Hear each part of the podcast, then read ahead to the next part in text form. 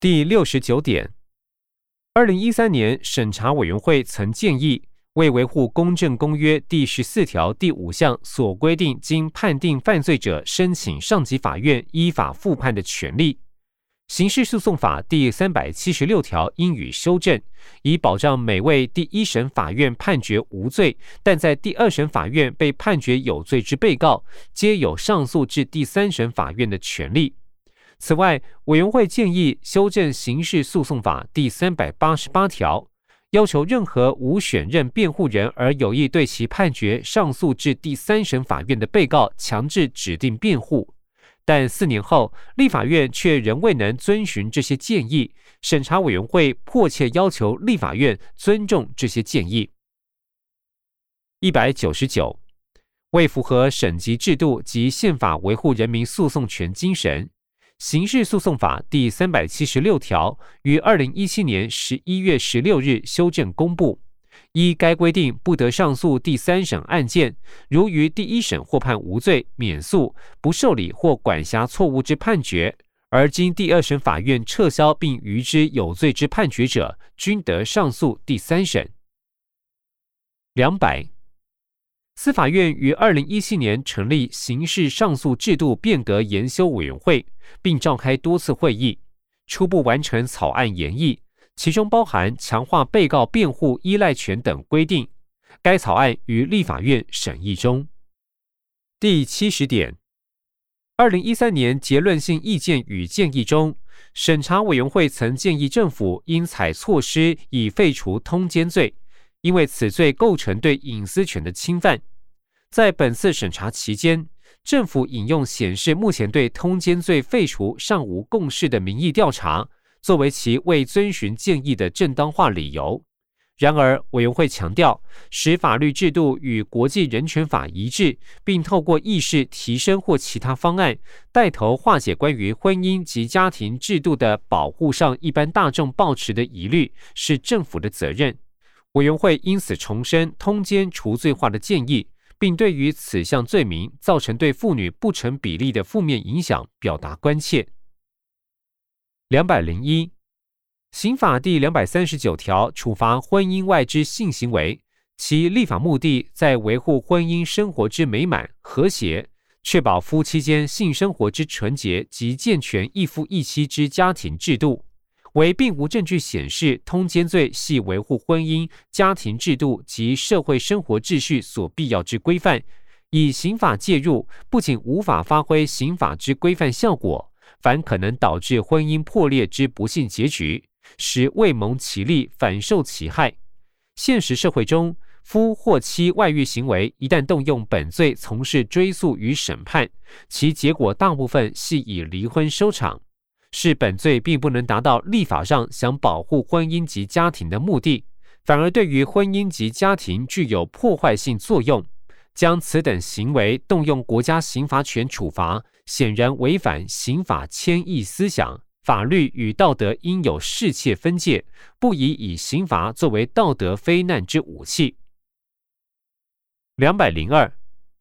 通奸罪之存废问题系社会重大关注议题，且牵涉伦理价值。司法院依总统府司法改革国事会议决议，已成立刑事程序制度研议委员会，与司法院讨论相关议题。法务部亦多次与刑法研究修正小组会议讨论，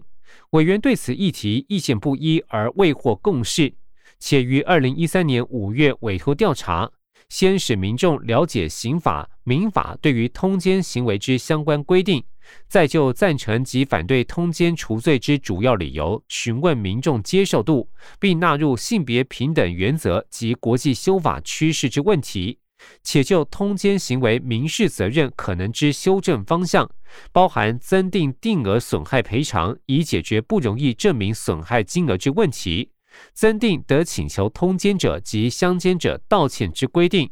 询问民众对于废除通奸罪之看法。调查结果显示，百分之七十七点三的民众不赞成废除通奸罪。即使在民法修正而有配套措施情形下，仍有将近百分之七十民众反对废除通奸罪规定。显然，我国社会对于废除通奸罪并未形成共识。在大多数民众反对修法情形下，时有在探究人民对此议题看法之必要性，以及广纳各界意见。若立即修法废除通奸罪，恐难为国人接受。法务部抱持谨慎态度，持续密切关注民意之变化，适时提出符合民意需求之修正法案。第七十一点，二零一三年结论性意见与建议中，审查委员会曾对警政署大量的通讯监察行动提出关切。在对于结论性意见与建议的回应中，政府提供犯罪侦查的相关统计数据，其显示在此期间内，法院同意电话挂线监听的案件数显著增加。然而，未有任何关于情报机关监听手段的数据被提供，而且该等监听不需法院同意。因此，委员会重申其对高度监控的关切。这类高度监控不能透过法院有效监督，而且对中华民国台湾公民以及外国人的隐私权构成威胁。两百零三，国家安全局依《通讯保障及监察法》（以下简称“通保法”）第七条规定，凡涉及国人监察案件，依法均先呈报台湾高等法院专责（以下简称“高院”）。法官同意后，国家安全局局长史核发通讯监察书，且续监案件依法亦均需呈报高院法官同意。令监察结束后，通知受监察人作业系由法院执行，故案件自起始至结束过程中接受法院监督，无未受法院监督情事。两百零四，国家安全局除受法院监督外，依《通保法》第十六条之一规定，国家安全局每年制作情报通讯监察年报，呈报立法院备查。其内容包含国家安全局执行通讯监察案件相关情形，并非无受外界监督。另续依该条第二项规定，定期上广报告于第七条之通讯监察不适用之。情报监察统计资讯依法得不公开。因情报监察涉维护国家安全反情报作战，目标动态需结合其他情报来源，使能立案执行。所涉行动资讯甚具机敏，各国往往采取秘而不宣方式保护，且考量涉及外国及境外敌对势力对象，一旦公开曝光，恐自身情报工作能量泄露之可能。第七十二点。审查委员会乐见政府所采取的各种措施，以对抗同性恋恐惧，并提升对于多元性别的认识。然而，在跨性别者方面，委员会建议政府以法律明文承认跨性别者自由选择的性别认同，不受非必要的限制。两百零五。内政部于二零一五年九月十六日拟具性别变更认定要件法制化政策方向之建议报告，呈报行政院，建议将性别变更区分为三类，并分两个阶段推动法制化。挂号一，第一阶段建议修正内政部二零零八年十一月三日令事规范，针对已摘除性器官者，仅需检具手术完成诊断书办理。不需经两位精神科专科医师鉴定，针对双重性征者，无庸提凭手术完成诊断书及精神科专科医师评估鉴定之诊断书，仅需持最近六个月内由国内医疗机构开具双重性征之诊断书，自行决定变更性别。挂号二，第二阶段建议订定性别认定专法。因不摘除性器官者，其生理与心理事实不一致，争议较大。为落实人权保障及维护社会生活秩序，研议由相关部会制定专法，规范性别认定及变更要件，并确认其权益义务及身份关系，并将第一阶段之解释令纳入专法规范。两百零六。行政院针对内政部前接性别变更认定要件法制化政策方向之建议报告，于二零一七年九月四日及二零一八年六月二十八日召开会议，结论略以身份证等文件采增列第三种性别选项为方向，请各机关于二零一八年七月三十一日前全面盘点各式文件表单及相关法令是否需配合修正，至增列第三种性别选项实施齐全，并同身份证增列第三种性别选项、盐商性别认定及变更要件、相关配套等综合考量在议。内政部于二零一八年七月三十一日将盘点情形函复行政院，考量仍需与相关部会协调部分法规之共通原则，将于研议完成后，配合具体政策方向，律定要件及规划齐全，办理后续工作。第七十三点。二零一三年，审查委员会曾呼吁政府立即采取预防措施，以防止任何会导致将公众资讯传播交由过度集中的少数机构把持的新闻台或报纸并购。委员会进一步建议，应制定确保媒体多元性受到鼓励的综合性法律，以保障言论自由以及寻求、接受及传播各种资讯和思想的权利。委员会并未接获在此期间内媒体集中程度增加的资讯。委员会注意到，政府未符合审查委员会前次建议所采取的立法提案。两百零七，国家通讯传播委员会已审议通过《媒体多元维护与垄断防治法》草案，并报请行政院审查中。草案中明定，主管机关应设置特种基金。除了为健全媒体环境多元文化均衡发展，以及提升新闻及节目制播质量，也将推动媒体试读纳入通讯传播监督管理基金之奖励补助办理范围。同时，也明定对于新闻记者社团办理专业训练、生涯辅导及相关交流活动等给予补助，希望借此培养新闻工作者专业能力。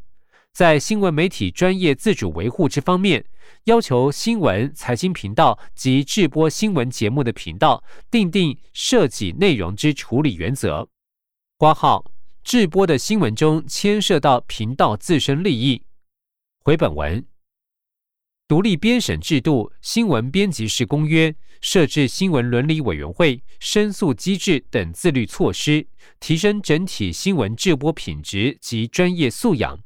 而对媒体整合之管制，仅作为达成多元维护的辅助措施，以落实保障言论自由，并维护新闻媒体专业自主，促进多元文化均衡发展及保障弱势族群媒体禁用权。两百零八。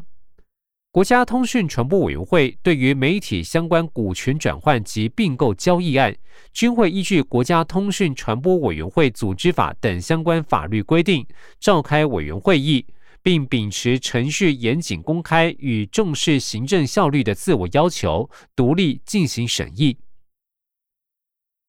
两百零九，国家通讯传播委员会审查有线广播电视重大投资或并购案。如涉及外国人投资者，将依《有线广播电视法》第十五条规定，优先确定投资案件未影响国家安全、妨害或不利产业健全发展、妨碍公平竞争或限制竞争之情事。再按《有线广播电视法》第二十三条第四项规定及其授权订定之有线广播电视系统经营者营业让与合并及投资案件准驳标准，锁定公众接近管道之开放性、频道内容之多样性、消费者利益之保障与回馈、经营效率之提升。对于媒体相关市场之影响，其他经国家通讯传播委员会认为有助于公共利益目标者等审查要件，考量促进市场有效竞争、保障消费者权益以及其他公共利益之需要，并按上街标准第七条规定，综合审酌买方维持适当之营运能力，以及卖方原营运计划承诺事项履行情形。命申请人就提出相关说明及相关佐证资料后，依有线广播电视法相关规定及相关行政程序，如公听、听证、行政调查或专业鉴定，秉持程序严谨、公开与重视行政效率的自我要求，独立进行审查。第七十四点。二零一三年结论性意见与建议中，审查委员会建议依《公正公约》第二十条规定，增订法律使鼓吹民族、种族或宗教仇恨之主张的行为构成刑法罪名。政府认为已存在许多反歧视法规，且若干立法意志相同的法案正在立法院待审。尽管乐见这些政策方案，委员会认为在刑法中增订具体规定较为理想。借此确保该等行为被一般性的禁止。两百一十，我国残害人群治罪条例就意图全部或一部消灭某一民族、种族或宗教之团体而为特定行为，同时就阴谋、预备犯及未遂犯者定有处罚明文。又对善或他人犯残害人群罪者，另以言论或行为歧视。敌视他人或对他人实施强暴胁迫行为，或鼓吹煽动为上述行为，如构成公然侮辱、诽谤、妨害自由、伤害、杀人或公然煽惑他人犯上述犯罪者，刑法均已有处罚规定。两百一十一，残害民族、种族或宗教团体。残害人群之罪，或善惑他人以犯罪方法歧视民族、种族或宗教团体，或善惑他人违背法令为种族歧视等目的而结社，从事有组织性之活动，对于参与该组织之行为及首谋者，依刑法规定处罚。如以犯残害种族人权之罪，善或他人对特定种族犯罪，或善或他人违背禁止种族歧视法令，而以实施强暴、胁迫、诈术、恐吓为手段，或最重本刑于五年有期徒刑之刑之罪，组成具有持续性及牟利性之有结构性组织，该组织之发起、主持、操纵或指挥者、参与者、招募者。包庇该组织之公务员、资助该组织者，依组织犯罪防治条例处罚。现行法律对于鼓吹民族、种族或宗教仇恨之主张，构成煽动歧视、敌视或强暴者，已有相关刑法规定。第七十五点，二零一三年初次审查过程中，政府已体认到集会游行法第二十九条违反公正公约第二十一条规定。而自行承诺会将申请许可制改为报备制，限制警察命令解散的权利，并遵循比例原则，删除该法中的刑事法则，放宽报备期限，并在删除行政罚款下限的同时降低其上限。对此，先前提出于立法院的修正案未能通过。二零一三年，审查委员会曾建议立法院应尽速通过这些必要的修正案，以符合《公正公约》第二十一条。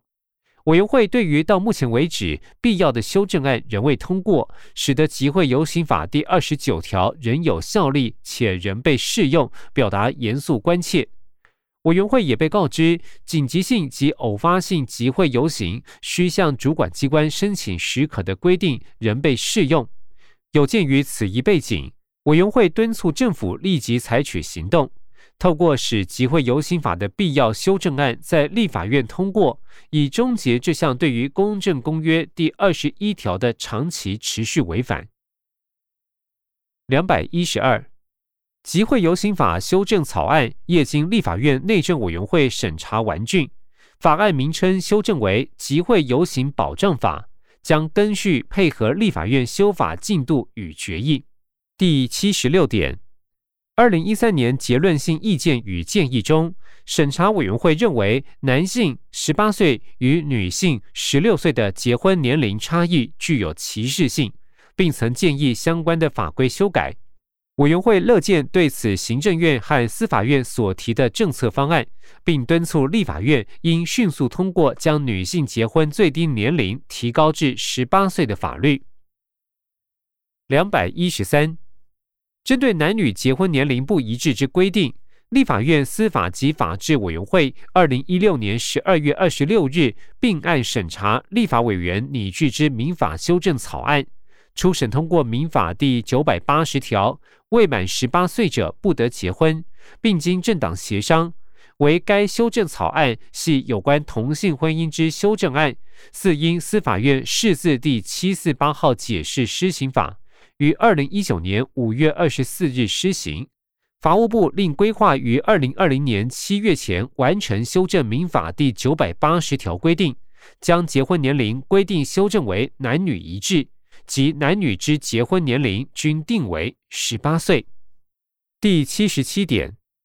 审查委员会表达赞赏，并注意到中华民国台湾政府为了将同性婚姻纳入中华民国台湾法律中所采取的政策，这些法规修改的完全实现，将显示中华民国台湾在对抗基于性倾向与性别认同的歧视方面是亚太地区的先驱。两百一十四。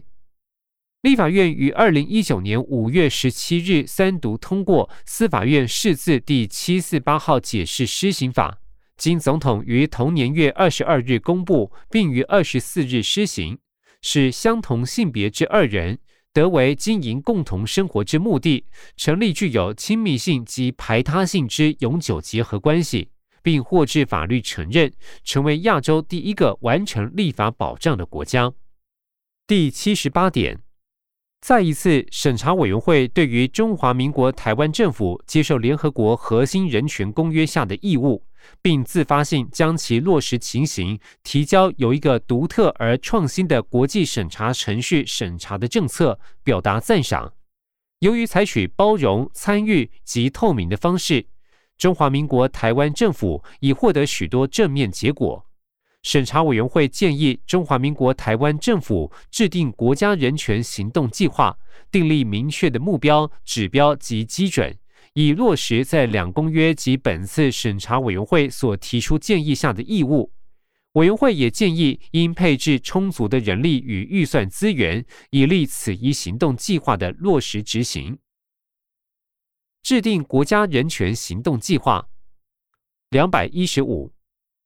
法务部已参照联合国人权事务高级专员办事处公布之国家人权行动计划手册当中的建议，拟具推动成立撰写国家人权行动计划机制规划，并于二零一九年三月二十五日召开之行政院人权保障推动小组讨论并通过。依前开规划，将于行政院层级成立制定国家人权行动计划咨询委员会。经常召开相关会议，并预定于二零二零年完成并公布国家人权行动计划。两百一十六，令法务部对于国际专家审查两公约第二次国家报告后所提出之结论性意见与建议，已订定两公约第二次国家报告国际审查会议结论性意见与建议之落实及管考规划。由结论性意见与建议所涉及之权责机关提出具体计划、定定措施、人权指标及各该人权指标之预定完成时程，并进行追踪管考。此过程中，权责机关需邀请相关民间团体、总统府人权咨询委员会委员参与审查。对权责机关所提之计划、措施及人权指标进行充分交流沟通，以及落实改善结论性意见所述人权缺失。前接民间团体参与之审查会议共计二十一场次。各点次主管机关就前接民间参与审查机制所搜集之意见进行折冲后，需在修正相关计划、措施及人权指标后，提报至总统府人权咨询委员会委员审查，再次审视各点次权责机关有无依上述民间审查会议之决议修正回应表，及审查对于民间团体意见之采纳情形为何。以确保各主管机关确依民间参与审查会议之决议办理后续事项，使能有效发挥民间参与审查会议之功能。配合国家人权行动计划配置适足预算。两百一十七，我国中央政府各机关为落实两公约所揭示保障人权相关条文，已依两公约施行法及预算筹编相关规定。优先编列预算，二零一九年编列计一兆三千四百九十四亿元，用以推动人权保障相关事务。为了将四人权主管机关所提人权行动计划后配置适足预算，必立我国人权业务根续落实执行。此处配图表一张，图表上方说明为图一。两公约第二次国家报告国际审查会议结论性意见与建议落实及管考规划流程。二零一七年一月二十日发表记者会，提出七十八点结论性意见与建议。二零一七年三月二十三日完成各点次权责机关分工会议。二零一七年六月二十九日完成落实及管考规划，提报总统府人权咨询委员会议确认。二零一七年八月十五日完成主办机关填列回应表。二零一七年十月三十日前完成主办机关或行政院邀集民间团体等进行审查，其中单一主办机关由该机关邀集，多个主办机关由行政院邀集。协办机关交和主办机关会诊不明时，由各主办机关自行协调，或由行政院召开之审查会议决定。协办机关填列办理情形，交主办机关会诊。二零一七年十一月十五日前完成主办机关修正回应表。二零一七年十一月三十日前完成主办机关将回应表送议事组。二零一八年一月十五日前完成权责小组进行审查。二零一八年一月三十日前完成国发会建制管考系统。二零一八年二月十五日前完成主办机关依权责小组意见修正回应表，并送议事组会诊。二零一八年三月提报第三十一次委员会议确认回应表，提报总统府人权咨询委员会议确认。二零一八年十一月十号前完成主办机关填列初次办理进度，接下来由主办机关定期每半年填报。资料来源：法务部。本书录制到此全部结束，谢谢您的收听。